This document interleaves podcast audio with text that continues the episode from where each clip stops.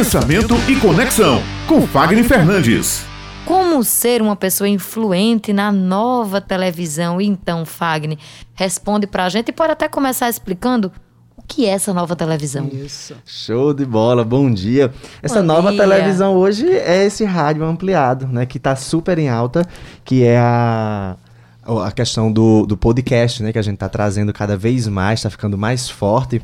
As pessoas estão investindo muito nesse meio de comunicação como sendo uma ferramenta para que nós possamos estar cada vez mais influenciando as pessoas. Então, essa nova televisão hoje ela vem com esse mix entre a ideia original do rádio com a ideia original da televisão. Então, você junta esse mecanismo e você vai ter esse modelo de comunicação novo que está super em alta. As pessoas estão super gostando desse modelo em que eu converso, eu trago a minha opinião, eu solto a voz, eu solto o verbo e isso faz com que as pessoas busquem cada vez mais entender sobre que modelo de comunicação eu preciso desenvolver Tem gente que tempo, brinca, né? né, Fagner? Diz assim, ah, é o rádio com imagem hoje em dia.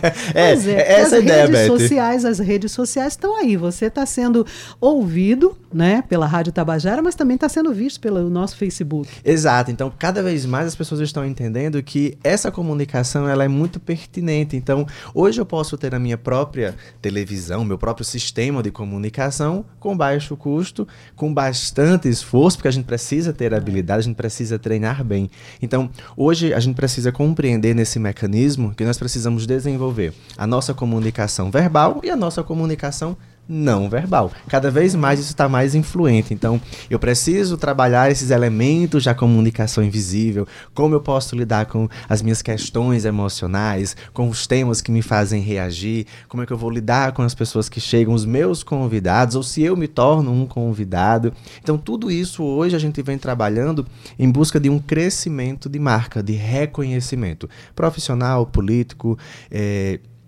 estratégico para quem está se lançando, para quem já está se relançando, para quem já está muito tempo no mercado e quer inovar. Ou seja, é um mecanismo que nos permite cada vez mais interagir com pessoas de curto alcance, médio alcance ou longo alcance. A gente tem aí uma plataforma que permite que o nosso conteúdo seja pesquisado. Então você vai lá e pesquisa às vezes por tema, ou você pode pesquisar pelo tema central que vai gerir esse seu programa, né? Que Cada um tem um nome diferente e as pessoas vão cada vez mais se familiarizando. E olha, há um investimento muito grande das pessoas que são mais tímidas, porque elas dizem assim: Olha, se não tiver uma câmera olhando para mim, tá ótimo. E as câmeras do, do, do movimento, né, dessa ideia de sensação de podcast, elas são no teto, elas são como a gente tá posicionado aqui, elas estão mais distante, porque o foco ali tá muito na imagem, o foco, o foco perdão, não, não tá tão na imagem, ele tá muito na voz e no conteúdo, naquela mensagem que você quer transmitir. Então, para você que está aí buscando compreender esse mecanismo né, da nova ferramenta digital, que é essa integração entre o ouvir e falar com assertividade, pode sim super investir. Tem muitos cursos bacanas para poder a pessoa começar a aprender. Eu tô brincando hoje que as pessoas estão quase virando radialistas com os cursos, cursos rápidos, né, cursos técnicos rápidos para poder trazer uma ideia de podcast. Claro que não é um, cada um tem seu canal, né? Um é informativo, outro vem para um entretenimento, às vezes é uma junção de tudo e cada pessoa vai desenvolvendo aquele aquele programa. Então, as nossas mídias elas estão mais centradas e essa semana eu escutei muitas pessoas dizendo assim: olha, eu ainda escuto mais o rádio do que eu visualizo a TV.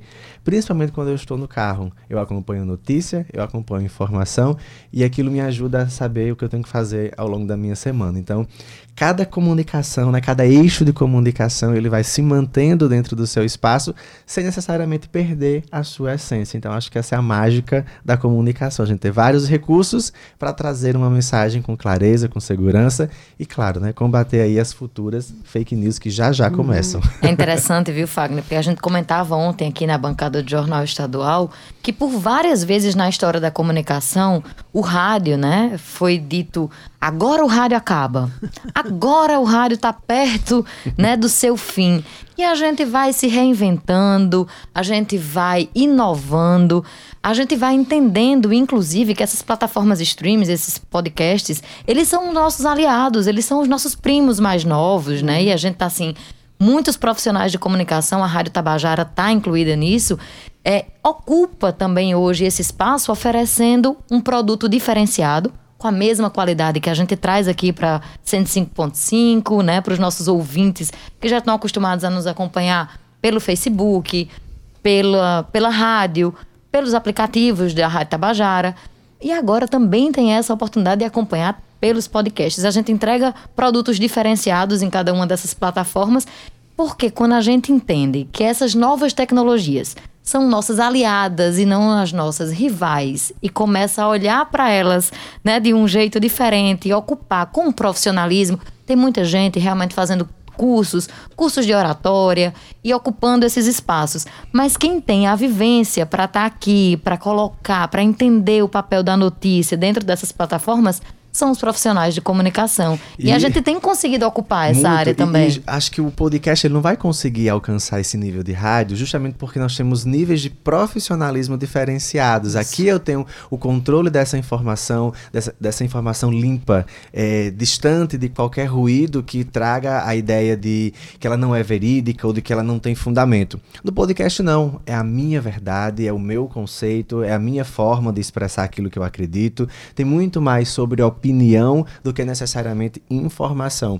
Então, cada caminho, é importante né? também muito, dentro da democracia, muito, né? É importante a gente ter um tema. Às vezes você pode trazer um tema para cá e você não tem essa, não vai ter tanto tempo, né? nem liberdade, mas o tempo de expressar aquilo que os ouvintes precisam e você direciona para onde? Para o podcast. Pro então podcast. a gente consegue fazer uma extensão isso. daquilo que a gente trabalha no nosso dia a dia. E isso, isso é a nova ferramenta que a gente precisa realmente saber integrar não colocar rivais, mas entender como a gente pode tornar aquilo nosso aliado e aumentar cada vez mais a nossa força. Eu posso aumentar o poder da Beth, da Raio, em função do podcast individual ou coletivo associado ao que a gente tem hoje, que é o programa que vocês executam diariamente. E aí tem uma grande sacada. E né? olha, o que é importante nisso tudo também, a gente deve lembrar que é o que você está chamando de nova televisão, que são os podcasts, as mídias, é, que o rádio incorporou e está muito bem incorporado, principalmente aqui, é, é, justamente a questão do aprendizado que exige de cada profissional. Né? Nós temos que estar abertos a aprender cada vez mais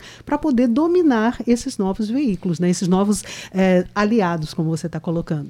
Exato, vai ter trazer um pouquinho de, de leveza, de expressividade, suavidade naquilo que a gente faz entendendo que cada né, momento, cada notícia, cada quadro, ele tem seu estilo, ele tem sua entonação, ele tem sua intensidade, sua veracidade, e a gente não vai poder fazer essa, a, essa mudança. Pelo contrário, a gente vai vivenciar aquilo e de entender que realmente nós estamos ali abertos à construção de novos modelos de comunicação, em que eu posso ter o filtro central baseado no meu, no meu programa, né, na minha rádio, na minha televisão, e levo aquilo para as redes sociais e vice-versa, porque é o que mais está acontecendo acontecendo. A gente tem uma notícia que vira tema, a tema depois é, ela volta, vira notícia. Convergência gente... midiática, né? então a gente está num ciclo muito grande. Então é só as pessoas entenderem que hoje elas só ficam caladas, sem voz, se realmente elas quiserem. Mas todo mundo hoje tem condição de colocar sua voz em jogo para crescer, para compartilhar e fazer parte desse movimento da, da comunicação na era do século XXI. E os ouvintes do Jornal Estadual saem na frente é. com as dicas aqui do nosso consultor Fagner Fernandes. Fagner, muito obrigada mais uma participação sua aqui na bancada de Jornal Estadual.